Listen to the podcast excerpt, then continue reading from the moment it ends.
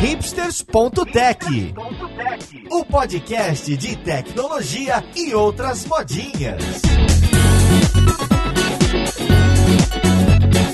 Olá, ouvinte, seja bem-vindo a mais um episódio do Hipsters.tech. Eu sou Paulo Silveira e, atendendo a pedidos, passada essa semana, teremos o episódio que você pediu, o de Java, de onde veio e para onde vai. A gente vai falar bastante do que está acontecendo, do que, que vem na plataforma, do que, que deve vir para o Java E, para o Java, como que está a comunidade e mais notícias relacionadas. Vamos lá para o podcast ver o pessoal que vai conversar com a gente. Música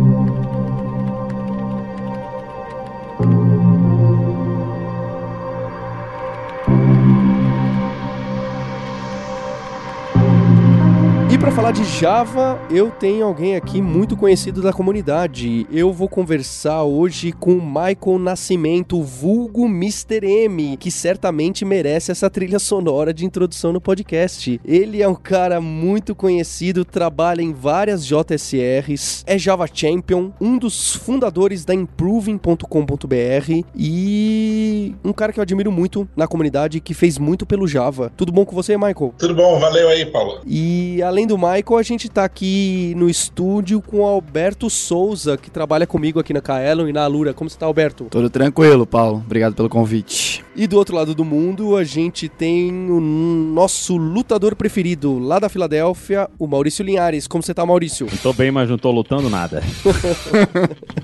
Então a gente quer saber se o Java tá lutando. Eu queria começar essa conversa perguntando pro Michael como que tá o status do Java desde o lançamento do Java 8, que já deixou de ser novidade, não é? No Java 8 entrou um monte de coisa bacana, em especial Lambda, muita coisa dentro da API, e eu queria saber como que tá o andamento das novidades da Oracle, seja da linguagem, seja da plataforma, do ecossistema em si. O que, que a gente pode falar? É, Paulo, é engraçado que apesar de fazer um certo tempo aí também, já que o SE 8 foi lançado, em compensação a gente não pode dizer que deixou de ser novidade, né? Tem muito projeto aí em caminho da adoção. É verdade, é verdade. É, isso aí vai deixar de ser novidade, quiçá 2020, né? Tem, tem muita gente que o Java 6 é novidade, hein? Tem muita empresa grande que o Java 6 é novidade. Exatamente, exatamente. Tem surgido aí, acho que em termos de, de open source e de bibliotecas, tem sido bem adotado, o pessoal tem usado usado essas funcionalidades de forma bem criativa e tem integrado bem, mas a gente anda aí num período meio transitório, né, do, do Java. A gente vê aí que o Java 8 ficou parado um tempão, numa indefinição. O Java SE 9 aparentemente está se movendo devagar e a ideia, eu acho que nesse podcast a gente esclarecer aí para a galera o que está acontecendo e o que, que vai acontecer com o Java aí nos próximos períodos, né, nos meses que se seguem. E como que tá? Então vamos começar pelo Java SE, até pela linguagem em si. Como que tá o caminho? Quais são as grandes grandes novidades que tem, né? O pessoal lá da JCP, aquele organismo que cuida das novidades que entram dentro da plataforma, até utilizam de um sistema um pouco mais simples para monitorar as novidades que vão entrando na linguagem em si. Até chama JEP ou alguma coisa assim, não é? E o que, que tem de, de novidade nessas micro novidades da linguagem? É até engraçado, aí falando até um pouco da confusão da evolução, só puxar um parênteses antes, né? Hoje a gente tem muita coisa acontecendo mais no OpenJDK, que é o, o projeto open source, da implementação ali é, do Java em si, do que no JCP, né? Eu acho que isso é um pouco até da, da impedância aí da pessoa ter meio que dois, dois organismos de padrão, né? E, e isso acaba atravancando um pouco a evolução. Mas falando um pouco aí do Java 9 em si, o grande carro-chefe e talvez o grande culpado, entre aspas, aí, do atraso de tudo, é a modularidade do JDK, o projeto Jigsaw. Então a ideia desse sistema de módulos é você você poder quebrar aí o monolito do Java também, da plataforma, né? Então, é, o monolito virou tendência até dentro do core da linguagem, o pessoal está querendo quebrar também, né? E tem um motivo bem claro para isso, é para você poder não só suportar melhor microserviços, mas também estar tá mais preparado aí para a internet das coisas, para ter um footprint, uma carga menor em, em, dispositivos móveis e assim por diante. Disso vem um monte de outras mudanças, né, que estão amarradas para preparar para isso, né? Alguns benefícios colaterais acabaram surgindo desse projeto gigantesco, mas é justamente por causa dele que já vem há sei lá quantos anos dizendo que vai sair, né? Parece o, o Pink e o cérebro, né? Amanhã vamos dominar o mundo. Uhum. Então o Jigsaw tá mais ou menos assim. É sempre na próxima release que vai sair, né? Mas agora tá caminhando aí pros finalmente, né? O que eu acho bem interessante que estão fazendo pro Java 9 enquanto, enquanto Java v, JVM mesmo, né? Tem tido fortes melhorias com respeito à performance, com respeito ao G1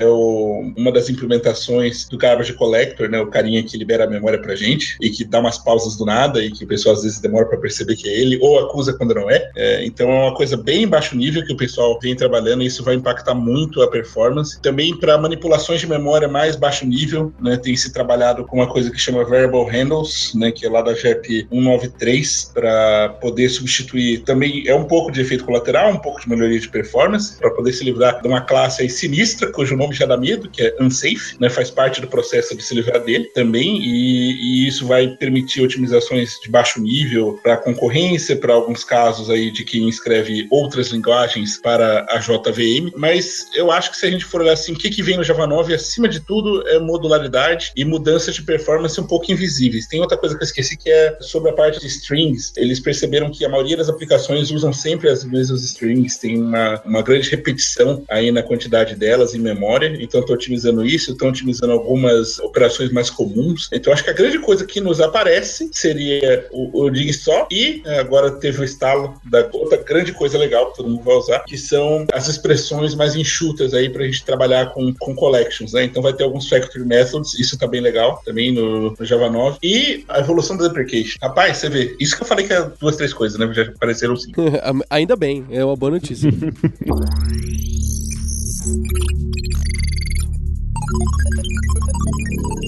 eu então cometi um erro, não é? As JEPs, essas JEPs, é a forma de criar uma novidade no OpenJDK e depois elas viram uma especificação, a tal da JSR dentro do JCP. É por aí? É bem por aí, Paulo, mas eu acho que essa pensa assim, né? Se você ficar confuso, coitado do desenvolvedor mediano que tá querendo ajudar na evolução do Java.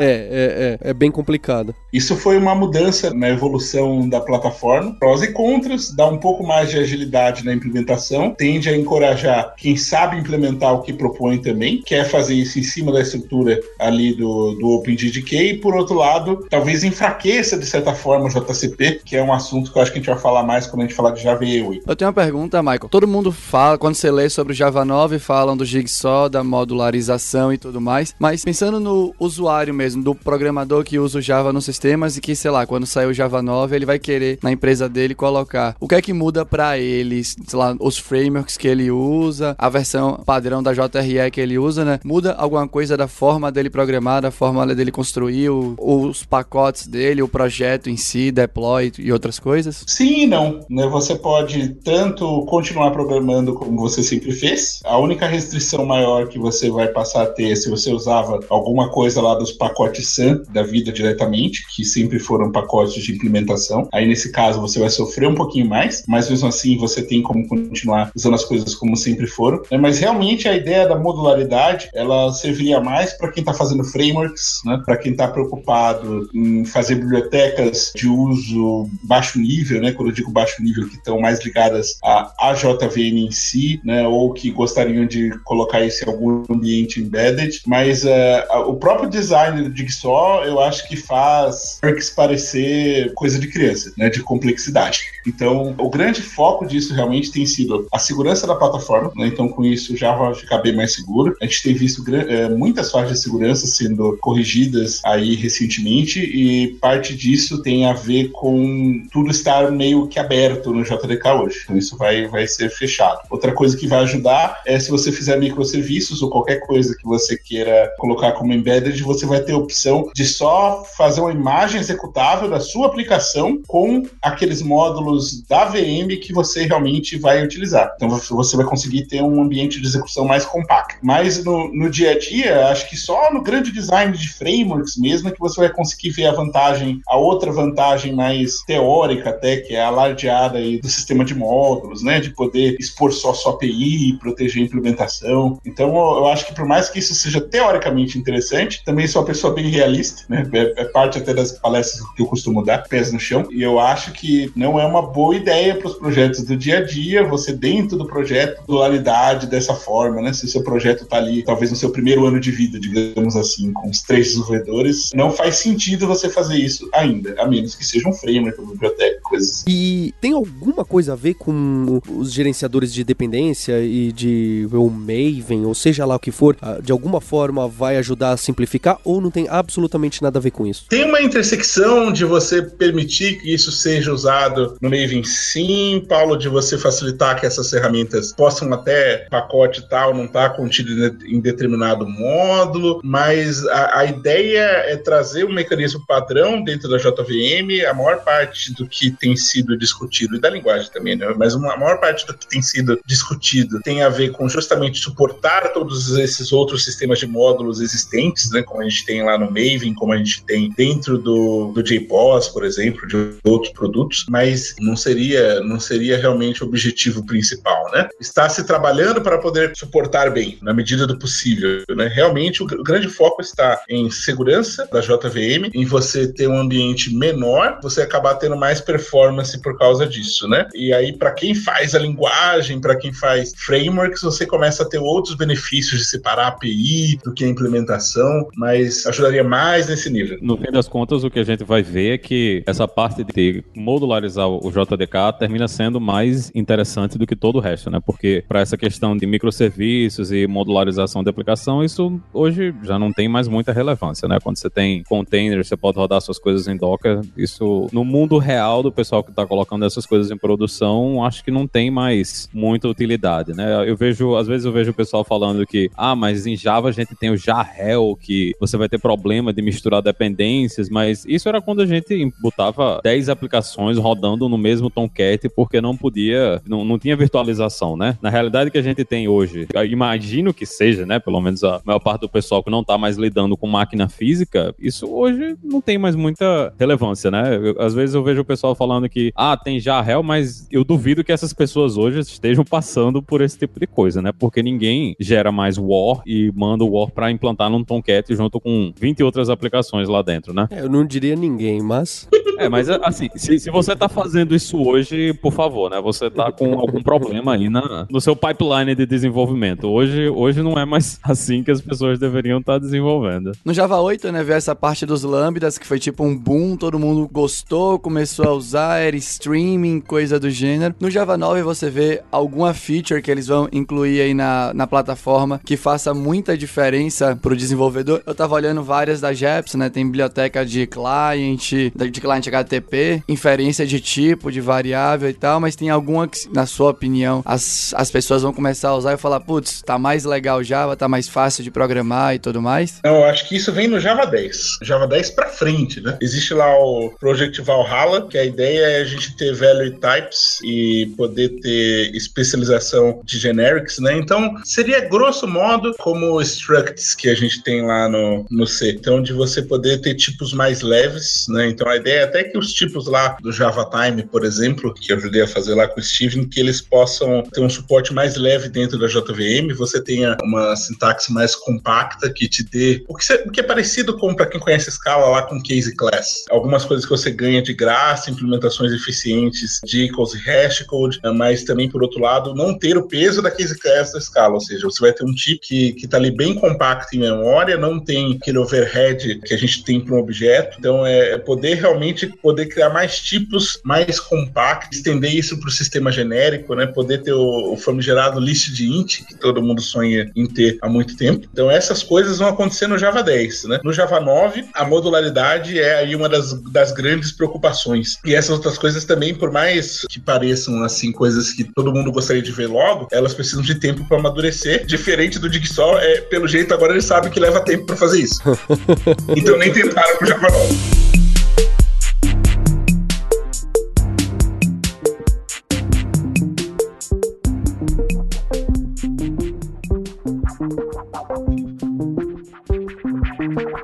Michael, acho que o que a, o ouvinte está assustado agora é que na semana passada a gente conversou sobre .NET e no .NET eles lançaram o .NET Core, né? Que tem esse nome bacana e tem um nome diferente justo porque eles fizeram um reboot. Eles mudaram Sim. bastante coisa, né, mudaram a API, tem API que não existe mais, tem namespace que não existe mais e que é óbvio, isso te permite trazer muita coisa legal e muita novidade, mas a grande desvantagem é que você se complica na compatibilidade de uma maneira incrível. No Java, a gente nunca viu isso acontecer. Durante esses 20 anos, né, para mais, a gente sempre teve muito orgulho, o pessoal do Java sempre teve muito orgulho de falar que, olha, mas o código que você escreveu lá em 95 também roda agora em 2017. E às vezes até vice-versa, né? E no .NET eles têm menos essa preocupação, talvez um pouco mais parecida, inclusive, com a comunidade Node, Rails e, e- e outras. Eu sinto, o Giovanni Bassi até comentou, falou tem vantagens e desvantagens, eu concordo, porque num banco grande, numa empresa grande, num órgão governamental, esse quesito de compatibilidade, de você não ter medo de que amanhã não vai funcionar aquele código de hoje nas ideias novas, é, é grande. Mas ao mesmo tempo, é, traz essas coisas de que pra implementar o tal do velho types, a gente vai precisar esperar mais X anos pelo Java 10. O que, que você acha desse vantagem e desvantagem, desses trade-offs, dessa opção que o Java, desde a época da Sun e agora com Oracle, parece ter é, sempre é, possuído? Pois é, eu acho que junto com a parte lá do Ora, né, que sempre foi um dos lemas do Java, né, do Write Once Run Anywhere, né, que você podia, numa época que não existia compatibilidade, linguagens que rodavam em todos os sistemas operacionais, né, você teve isso no Java e uma facilidade em comparação com o modelo de programação do C++, você passou a ter isso no Java. Com o passar do tempo, a compatibilidade e a questão da padronização é que começaram a, realmente ser o diferencial, um dos grandes diferenciais do Java que a gente vê até hoje, né? E se eu acho que a plataforma ainda está muito forte no que ela faz, são por causa de dois grandes motivos, né? Hoje a gente tem várias outras linguagens e vários outros runtimes que funcionam aí, tem essa mesma capilaridade do Java em termos de onde você pode rodar, mas a compatibilidade acaba sendo o grande diferencial da linguagem, apesar dela estar evoluindo, né, e de ter adotado coisas, mesmo que tardiamente, né, porque justamente todo esse peso evolução, mas é, justamente o fato de você poder usar coisas que você escreveu 15 anos atrás é, hoje é que faz com que muitas empresas ainda estejam escrevendo coisas não só na JVM, mas em Java mesmo também, né, é, e em compensação você ter esse mesmo runtime, essa mesma base código aí escrita, né, esses, esses ponto class todos do mundo, permitiu que a gente chegasse numa velocidade de execução fantástica, né? Acho que a JVM talvez seja também a máquina virtual, né, o ambiente que executa as aplicações Java, talvez seja uma das grandes armas para a longevidade do Java. E isso vem com algum custo, né? Com, com o Java 9, um ponto que eu não falei aí da parte do deprecation, isso vai ficar um pouco mais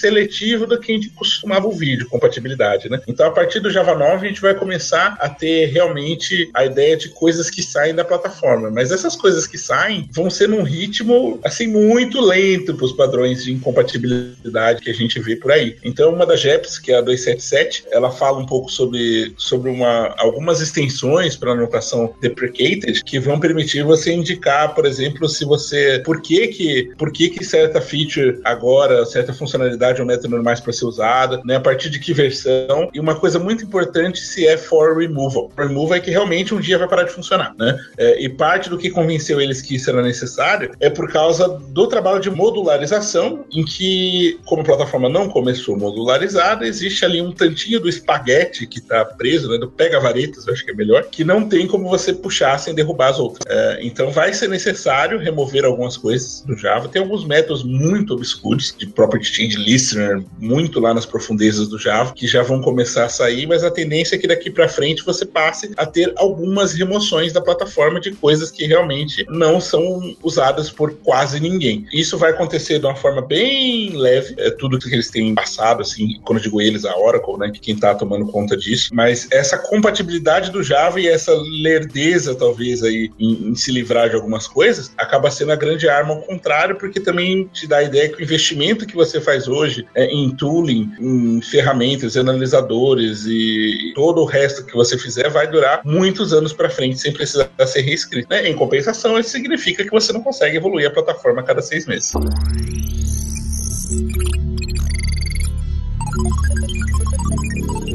Bom, a gente já falou aí do, do Java SE, né, da, da parte do, do standard aí. E um outro tema que vem sendo bem falado, infelizmente de uma forma negativa, é sobre o lançamento do Java 8 e teve um pouco de confusão. A palavra lerdeza já apareceu aqui no podcast, né? Então a lerdeza para implementar as especificações, um atraso gigantesco no cronograma e tudo mais. Queria saber um pouco de você, né? Como é que você está acompanhando? Quais são os planos deles aí no Java 8? Tem essa parte de cloud, microserviços e tal, né? Conta um pouco pra gente como é que tá isso aí. Não, legal. Uma coisa que uma das grandes forças da comunidade Java justamente é a comunidade. É isso que fez o Java ser tão grande, né, como é hoje. Teve aí toda uma, uma dificuldade com o Java 8, porque ficou nítido que em certo momento, por trás das especificações, começaram a tirar o pé por N outros motivos, né? E um motivo né, mais aparente é justamente a predominância aí do cloud. E suportar todas essas tecnologias e a mudança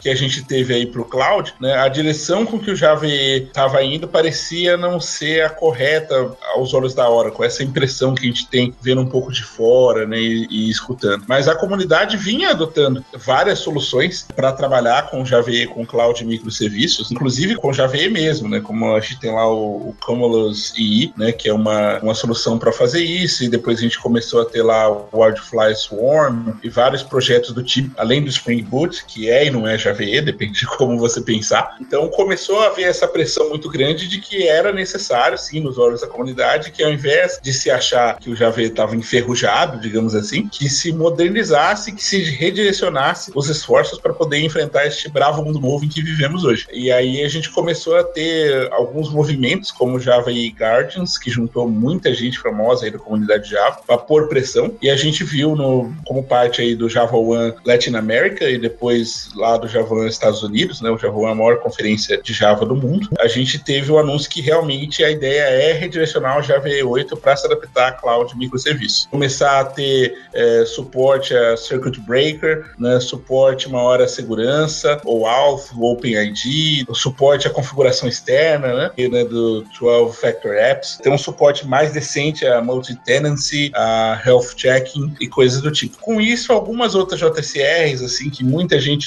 sonhava em ver, como a do MVC e a de Management, né, e, e a de JMS acabaram caindo aí do radar, né. Inclusive o, o Rodrigo Turini, que trabalha com a gente, participa também do Guardians com você e da especificação do MVC, ele ficou profundamente chateado, né, porque a gente gosta muito também da, dessa parte web, dos Action Frameworks para web, tinha tudo aquilo do Java sempre ter aquele focar bastante no tal do JSF, que era Component Based, e esse tipo de aplicação web, hoje em dia você não vê muito em outras linguagens, inclusive o .NET que popularizou muito, já também foi pro lado do MVC. Como que a gente vai ficar nesse aspecto da web do MVC? Não só nesse, como você citou, o JMS, que me parece que são especificações que nós, desenvolvedores, gostaríamos muito de ver prontas. Pois é, né? É, a grande, acho que a grande questão, uma grande centralização de algumas dessas coisas com a Oracle. Pro MVC, eles continuam buscando alguém para liderar essa spec, né? Talvez aí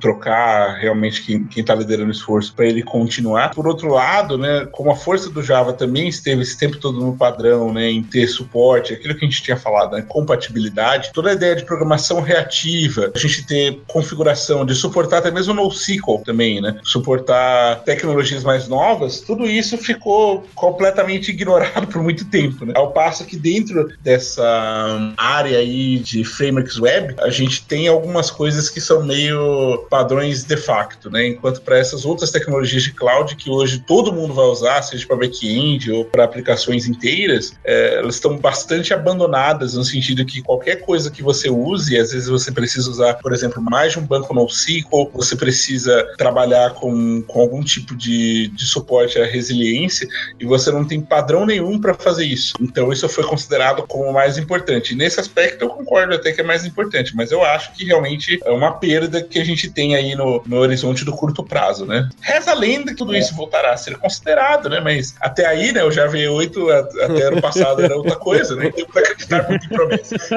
Mas assim, nessa questão, será que no fim ter padrões de fato em vez de padrões no papel não foi o melhor para a comunidade? Porque pelo que eu trabalhei os meus anos de, de Java, os padrões de fato eram realmente quem faziam o, o, o mundo real, né? Por mais que você visse os padrões padrões vindo dos JSRs, e você vinha as coisas que vinham da Sun e dos vendors, mas muita coisa era padrão porque era o que todo mundo usava, que foi como o caso do Hibernate, né? Que lá na, na época do. Acho que o pessoal não lembra, né? Mas antes do JPA, o Hibernate, ele era o padrão. E JPA é. veio. O JPA pegou as interfaces do Hibernate, trocou de nome, colocou dentro do JSR e disse: esse agora é o padrão. meio exagerado. melhor, né? Um pedacinho deixou pior. É, meio exagerado, mas, mas a comparação é boa. É, exagerado. Mas a realidade foi essa, não, não é exagerado. A realidade é tão exagerada assim, diria que 90% factual. É. O, o, que aconteceu foi assim, eles removeram algumas funcionalidades que eram muito difíceis, né, de implementar, para o pessoal conseguir acompanhar o, o, o, Hibernate e eventualmente surgiu o JPA, porque na, na época era a solução que a gente tinha era o, o, JDO, que eu acho que ninguém nem lembra. Eu nem, nem lembro de ter conhecido pessoas que tenham usado JDO, mas era tipo a solução padrão era o JDO, mas o JDO morreu porque o Hibernate ele era o padrão de fato. E, e na coisa dos frameworks, eu acho Não, que a gente tem tinha... uma coisa até para trás, né? Você tinha o famigerado ITTBin lá, né? Aquela aberração. Ah, não, não, esse daí, não, não, não, esse daí é um não, clássico. Não me lembro desse tempo. Temos que falar, né? Meu Deus, que Tem que falar disso aí também. Nessa época, justamente, o, é, o JDO era uma coisa linda em comparação, né? Por isso, inclusive, que durante é, algum tempo ele teve tração. Gente... Aí veio o Hybrid e deu um chute na porta. Pois é, que a gente tinha que usar Xdocklet, gerar código e SQL. Não, esse, esse tempo eu, eu, eu apaguei da minha memória. Eu não lembro que isso aconteceu. Mas eu acho que tem, tem muita coisa interessante que vale a pena você criar um padrão, mas no baixo nível. Eu acho que a API de servlets, apesar de dela não ser assim um dos melhores exemplos de API, né? Tem várias coisas que a gente sempre sempre que eu dei aula dessas coisas, eu mostrava o servlet, dizia, ó, você não não implementa o, o, init do servlet, porque vai dar problema se você esquecer de passar o, o, a configuração que você recebe e tal. Mas o fato dela ser uma API de baixo nível, que dava você acesso direto ao stream lá da, da requisição e que o framework ele poderia montar em cima disso aí e construir alguma coisa em cima, era um negócio muito bom, porque no mundo real ninguém usava servlet. A gente tava sempre usando alguma coisa mais embaixo. Então, você usava o Spring Web, Web MVC, você usava Struts, você usava todos os, os outros frameworks. Você é novo, ficavam... você nem falou de JSP, cara. O que, que é isso? Escrevia tudo lá. Como, como você nunca gerou, é. como, como, você nunca gerou HTML em servlet? Você é uma pessoa muito nova. Ah, isso, é, isso aí, isso, eu, eu sou da época de Tiles ainda. Isso, isso é, é, avançado demais. Aí, não, imagina, que... Tiles, Tiles são um dos dois à frente, né? Tiles e Velocity era, era, o que, era o que havia na época. Era tudo feito com Velocity. Ah, Acho que Velocity nem existe mais. E Pior que existe, tá? Essa... Ainda existe Velocity, o pessoal ainda usa. Olha só, tá vendo? Usa, usa, ainda gosta muito de fazer template de e-mail com Velocity. Até hoje, você vê bastante. Ah? Velocity era muito legal pro template. Pois e é. você cria essa coisa no baixo nível e as pessoas constroem em cima, né? Porque muitas vezes você vem com um padrão, que é o caso do JSF, que era aquele padrão pronto pro final pro usuário, mas no fim das contas era uma dor de cabeça gigante você conseguir construir a aplicação, integrar, criar um componente. Quando, quando eu queria fazer uma coisinha besta com, com JavaScript, era praticamente impossível. Que eu tinha que escrever um XML de, de, de declaração, tinha que escrever o XML da tag, tinha que implementar o, o código em Java, tinha que gerar o, o JavaScript do JSF para fazer a coisa, enquanto o, o, o meu colega que estava fazendo a mesma coisa em Rails, ele escrevia duas linhas de JavaScript e ele tinha um negócio pronto. Então, eu acho que para as coisas de infraestrutura é legal a gente ter a solução padronizada que todo mundo pode reutilizar, né? E, e reimplementa quem quiser reimplementar, mas para essa coisa do final do usuário eu acho perigoso porque historicamente em Java as soluções que vencem não foram as soluções do padrão. Pois é, mas é, são as soluções que provocaram os vencedores, eu diria, porque elas existiram muito antes do que efetivamente foi dar certo em Java em algum momento. Né? Então acho, acho que pelo menos como provocação foram interessantes, né? Como qualquer coisa que acontece na, numa história de, de 20 e poucos anos, você há de errar também. E, e eu acho que o que está mais ligado à web sempre é mais, mais provável aí que em algum momento dê errado, né? que em algum momento a gente tem que reinventar. E isso é parte até do que a gente vê, né? Aí comparando um pouco, até, até voltando na pergunta de sei lá quanto tempo atrás sobre evolução, então existem coisas que são muito emergentes ainda, né? Enquanto elas estão aí borbulhando, é impossível saber o que vai dar certo, né? Então a gente veio, a gente veio até de um, de um hype muito forte de microserviços, por exemplo, do, do ano passado para cá, que todo mundo falava disso, e agora o pessoal já começou a ver os problemas também e já descobriu que eles não sabem é fazer, trabalhar com OO e separação de responsabilidades. Continua o mesmo problema. É verdade, né? É um pouco engraçado isso, né? Mas é, é, tocar, talvez até qual é o, o, o cerne do problema. E você ter pelo menos né, um padrão. A coisa mais legal de ter, de ter o padrão hoje, mesmo o padrão ruim, que serve para alguma coisa, é o seguinte: você tem muita gente interessada em conseguir te ajudar a migrar para o que você está indo. Enquanto que num framework isolado ali, você não tem tanto suporte da indústria, né? Só ali de um grupo pequeno de desenvolvedores open source que apostou naquilo. A menos que você chegue a ser o Spring, né? Uma coisa gigantesca, como é hoje, né? Mas tirando isso. Mas eu concordo, assim, o que eu acho mais relevante aí, Maurício, que é verdade. Né? Aquilo que é mais baixo nível tem mais potencial de ter longevidade e de ser um padrão que a gente olha e vê assim: caramba, esse negócio ainda tá aqui, ainda é útil pra caramba, tem umas coisas aí meio enferrujadas, mas a gente ainda constrói essas aplicações usando esse negócio que, que foi desenhado, sei lá, 15, 20 anos atrás, né? Em comparação com qualquer outra coisa, por exemplo, que, que se relaciona aí com, com a web, né? Só ver tanto padrão de, de web service que a gente tinha com Soap, né? O que aconteceu com eles. E morreu tudo, né? Hoje, hoje ninguém nem lembra mais que essas coisas existem. É, Soap hoje é só um sabonete.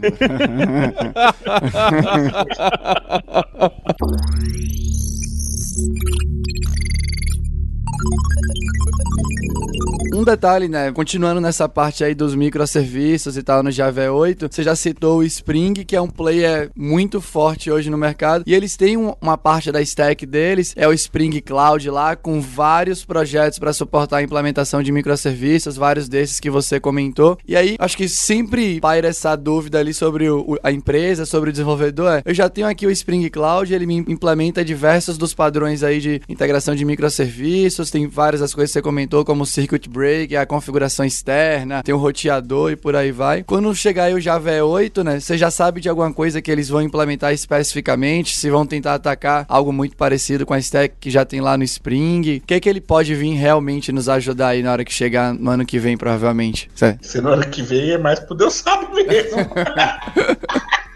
Hoje a gente vê bastante, muitos frameworks emergentes para os mesmos assuntos, né? Então, quando a gente vê aí falando um pouco até do suporte REST, a gente tem alguns outros frameworks. Né? Então, para tudo que a gente for falar, a gente vai lembrar sempre de Twitter, Netflix, por aí vai, né? Eventualmente tem um projeto Apache perdido em algum lugar, tem algum projeto de mais alguém por aí. A ideia desses esforços novos de padronização, aí é até uma coisa que eu acabei não falando muito, por exemplo, lá do esforço do, do Microprofile, é de poder, agora que a gente tem vivido um, um bravo mundo novo, né? No mesmo mundo novo em que a Microsoft agora também open source, e eu acho isso bem legal, a maneira com que eles têm se tornado mais amigáveis ao desenvolvedor, né, e abertos padrões, a gente também tem visto no mundo Java moderno que muitos dos vendors que mal, assim, que mal se falavam, que tinham mais competição, que só sentavam ali na mesa um pouco na, na hora de fazer o trabalho mínimo, tem tido uma relação muito interessante com essa história do Microprofile, né? Então, o Microprofile é um esforço que surgiu de alguns players importantes, né, como o pessoal lá da Red Hat, é, o pessoal da IBM, da Tommy Tribe, da Payara e alguns grupos de usuário, né, como o Sou Java, do qual também sou parte, e o London Java Community, para poder pegar esses padrões, pegando até um pouco o gancho que o Maurício falou, né, essas soluções de facto aí, pegar o, o best of breed delas e começar já a fazer, digamos assim, um rascunho desses padrões novos, né? Então também para quem quiser ficar de olho para onde vai evoluir o Java EE, é uma coisa que vale a pena dar uma olhada, né? Então Microprofile é uma ideia de maior colaboração. Tudo que a gente falou aqui um pouco antes tinha um, um fator um pouco mais presente a Oracle, né, antigamente da Sun, sempre teve uma colaboração, mas agora o pessoal tá no nível assim de peer mesmo, né? Tem tido conversas para a Oracle também é, apoiar o Microprofile, né? E eu acho que muitas dessas soluções concorrentes que a gente tem aí vão tender a convergir, né, e ter o melhor de cada uma ali dentro, né? Então é, a gente vai chegar à maturação, que é um pouco o que aconteceu com o JPA de forma geral, né? O JPA, o CDI também, né? O CDI é, uma, é um padrão muito legal que surgiu de um projeto do JBoss também, que acabou evoluindo ali para dar origem para o CDI. Então a tendência é que a gente passe a ter padrões que são combinações do que foi feito de bom por cada um aí dos diferentes players e que são um consenso deles também, né? Não é alguém externo que foi lá e pegou assim, ah, vou olhar esses três aqui e fazer um negócio. E sim uma coisa com participação deles, né? É, então, e é engraçado a gente tá ouvindo lá de padrões de Java e o pessoal tá falando de Docker, né? De muitas coisas externas, assim, assim que antigamente você esperava não ouvir, né? Então tem, tem havido uma abertura, maior também para poder é, para poder suportar algumas outras é, tecnologias que estão aí na realidade, né? E ser um pouco menos um pouco menos agnóstico, né? Com respeito a estar muito separado do ambiente de execução. Então a gente tem visto uma, uma grande conversa aí entre os players, entre as pessoas envolvidas em fazer essas soluções e em desenhá-las para poder não cair nos problemas que o Maurício falou também, né? Dos padrões que com o tempo a gente vê que não servem para grande coisa.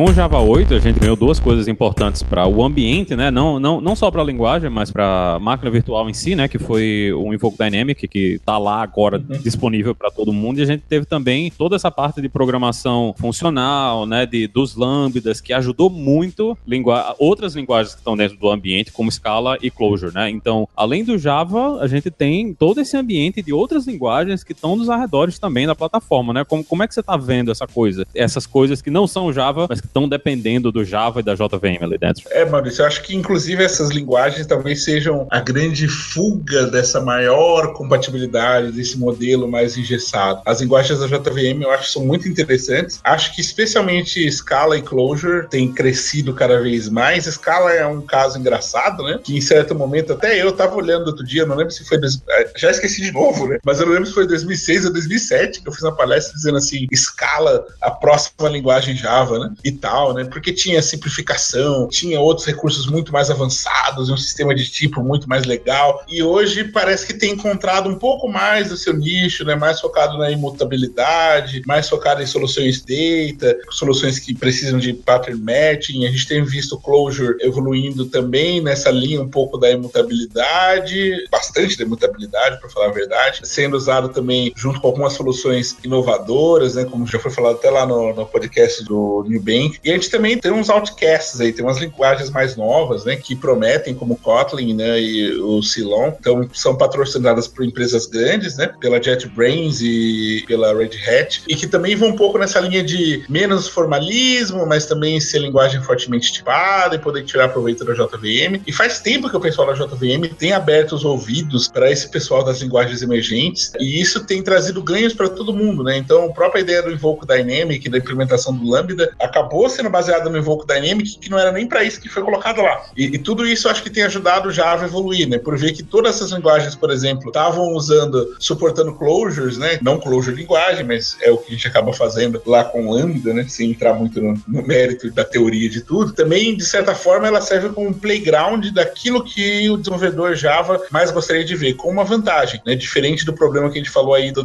.NET, né? Também que todas essas linguagens, todas essas bibliotecas feitas nessas linguagens elas podem usar o que foi feito em Java, né? Tem total compatibilidade com isso, e para a maioria delas existem maneiras de você exportar isso para ser consumido em código Java de forma completamente transparente. Então tem, digamos assim, que uh, Java e JVM continuam ali garantindo um pouco da compatibilidade mais tradicional, e essas linguagens têm servido muito para fazer muita exploração uh, da JVM. Inclusive, uma coisa que eu acho engraçada que o pessoal usa pouco, né? O pessoal aí de Ruby é o JRuby também, né? Que é uma implementação do Ruby para JVM que é bem divertido e tem características de performance bastante interessantes. Então você tem alguns projetos desse tipo, né? Eu, eu acho que isso tem gerado muita inovação, tanto nas próprias linguagens, design de framework, que tem também retroalimentado a evolução da linguagem Java. Então é uma coisa sensacional, é muito saudável para a linguagem Java, para a JVM e para a evolução todo esse ecossistema em si, né? E a gente tem algumas coisas fantásticas escritas aí nessas linguagens, né? Como Spark, como o próprio Aka, são soluções que têm sido usadas cada vez mais integrados e construído frameworks em cima e tem se tornado a base aí de um monte de soluções modernas, né, reativas e, e com Big Data que a gente vê, né, e o, o core delas não está sendo escrito necessariamente em Java apenas, né, mas um pouco do estendo API Java, né, então isso tem, tem sido bem interessante, bem legal. Então o desenvolvedor Java, ele tem a vantagem, né, de estar tá usando a JVM isso aí, mas ele também pode correr para outras linguagens da modinha, né, se ele quiser ser hipster. Ele vai, se, se, ele quiser Sim, ser hipster, ele vai pra Clojure. Daqui a pouco o Paulo nunca me chama, né? Não sei nem se isso aqui vai pro ar do jeito que eu, falei o resto. Aí, aí se, você, ó, se você quer ser hipster, você vai pra Clojure. Se você quer ser acadêmico, você vai pra Scala. Porque é assim que a gente... Não, mas cê, aí, aí eu vou te corrigir ao contrário, mano. Você tem que falar de Kotlin e Silon, cara. Esses negócios aí de Scala e Clojure é linguagem velha. Já passou da idade, né? Tem que correr Já passou da idade, cara. Ser hipster é isso aí, cara. Entendeu? Até lá a parte do Nashorn, né, de suportar JavaScript em Java já é coisa velha, entendeu? O esquema é Silon, é, Kotlin, é, isso aí já, já é pré-história. Hipster é isso. Não sigam esse conselho do Michael, só para deixar claro para vocês. Eu gostaria de dizer que essa Kotlin me pareceu que tem potencial. Uma coisa que é legal deles, né, que é quem desenvolve a JetBrains, e eles não podem ter uma linguagem que o tempo de compilação é estupidamente lento e tudo mais. Essa eu acho que tem um olha, olha, olha, olha o comentário que ele faz, ó. Olha a indireta. Olha a indireta desse rapaz. Eu acho que essa tem futuro, sim. Um outro assunto hipster, né, da moda agora é essa coisa de programação reativa, né? Tá todo mundo falando de programação reativa. O Aka é um dos frameworks que fala muito disso aí, de atores, programação reativa, isso tudo. E uma das coisas que tá na lista aí pro Java 9 é começar a construir essa ideia de programação reativa dentro da plataforma, né? Como é que eles estão fazendo isso aí? O que é que é isso? Isso é uma coisa engraçada, né? Se você for ver, o Aka também já tá aí. Eu nem lembro a idade exatamente para saber como é velho, né? Se eu não me engano, deve fazer uns 8, 9 anos que existe a ACK, já tinha um pouco dessa ideia de programação reativa, né? O próprio manifesto ali, né? Programação reativa, né? O mais famoso que tem na web, começou ali com o pessoal que está envolvido com a que é feito em Scala, que roda em Java, e hoje a gente tem, dentro de algumas mudanças que foram feitas já no Java 8, né? Ali com Completable Future, você tem o começo disso ali na Java SE, né? No Java SE, na verdade, não tem nada na linguagem besteira, mas você tem um pouco disso de API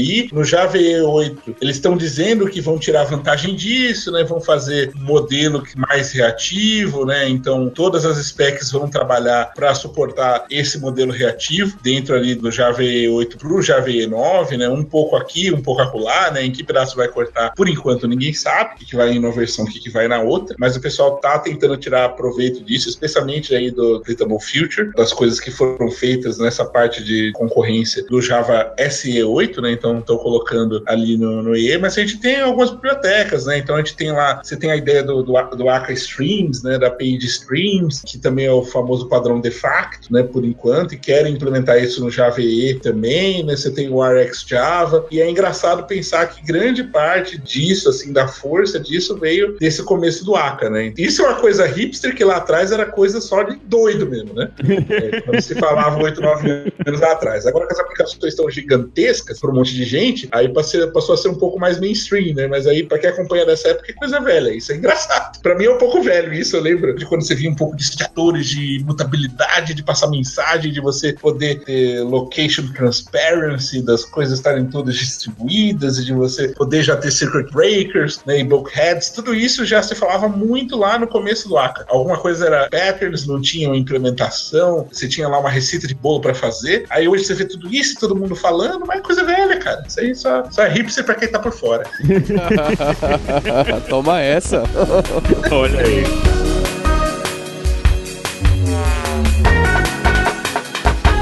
Eu queria agradecer bastante a presença do Michael Nascimento, que eu era fã desde que ele era criancinha, porque quando eu tinha meus 24 anos e era super fã de Java e programava pra caramba, ele tinha 12 anos e já participava das JSRs. é, 12, a humilhação era forte ali. Pra quem falou de JSP, vai ficar difícil acreditar nisso, né, cara? Parabéns pelo trabalho dele na comunidade na, e sucesso na, na empresa nova. Agradecer o Alberto Souza pela participação aqui comigo e ao Maurício Linhares do outro lado do mundo. Em especial, deixar um hipster ponto abraço para você ouvinte, agradecer pelo download e a gente tem um encontro na próxima terça-feira. Aproveite suas férias e o sol. A gente se vê. Tchau.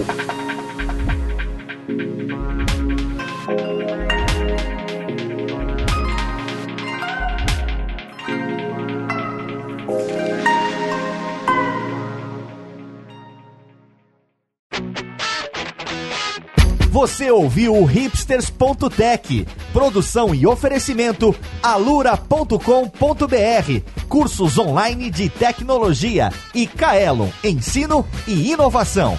Edição Radiofobia, podcast e multimídia.